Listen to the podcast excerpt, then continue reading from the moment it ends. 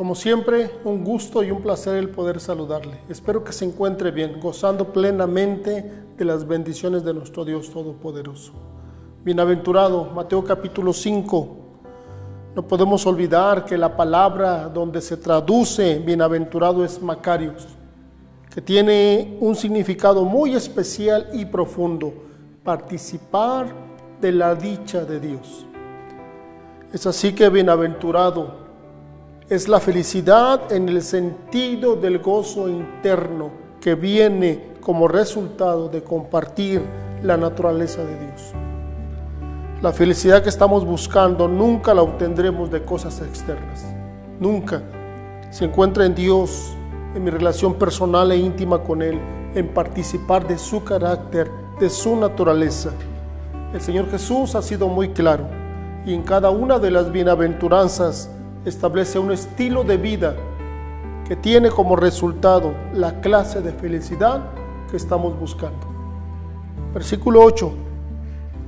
Bienaventurados los de limpio corazón, porque ellos verán a Dios.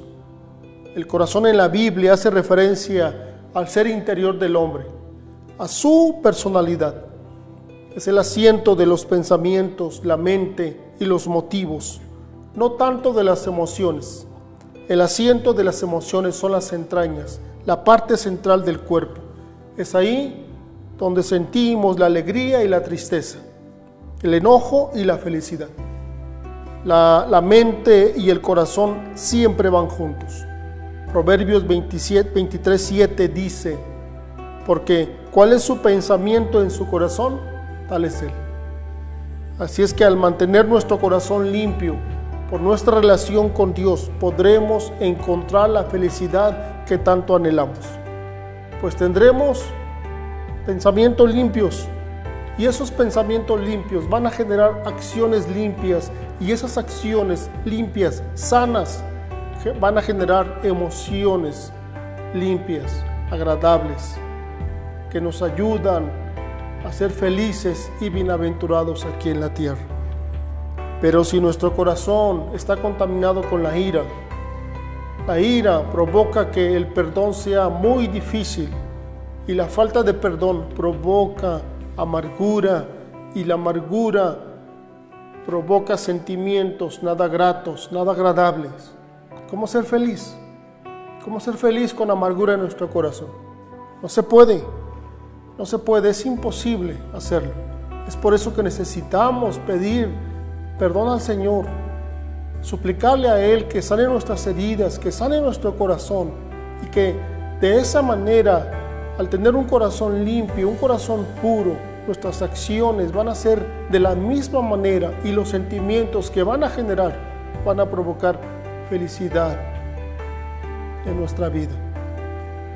El término limpio significa no mezclado, no adulterado, la pureza del corazón es el desear una sola cosa, lo bueno, lo agradable, lo establecido por Dios. La pureza de corazón es poder concentrar todo el ser en Dios. Es asegurarnos que nuestros pensamientos, nuestros motivos, nuestras emociones estén sujetas a Él. Y entonces, y solamente entonces, veremos a Dios, dice el Señor Jesús. Veremos su gloria, su poder, sanando, perdonando, transformando corazones, vidas, salvando familias, solamente así levantando naciones, porque veremos a Dios. Así que, si hay algo en su corazón que le está lastimando, amargura, ira, falta de perdón, pídale al Señor, le sane su vida. Padre, gracias, porque solamente en ti encontramos la verdadera felicidad. Rogamos, Señor, que sane nuestro corazón, que limpie nuestro corazón, que purifiques nuestra alma. Deseamos ser bienaventurados, deseamos ser felices aquí en la tierra. Y la única manera es participar de tu naturaleza. Así que Señor, por favor, purifica nuestro corazón. Te lo suplicamos en tu nombre, Señor Jesús. Amén. Y lo seguimos invitando a que se una en oración. Vamos a seguir suplicando al Señor perdón, misericordia, que esta situación que estamos viviendo en México pase lo más pronto posible y que nos levante para seguir adelante. Bendiciones, nos seguiremos viendo.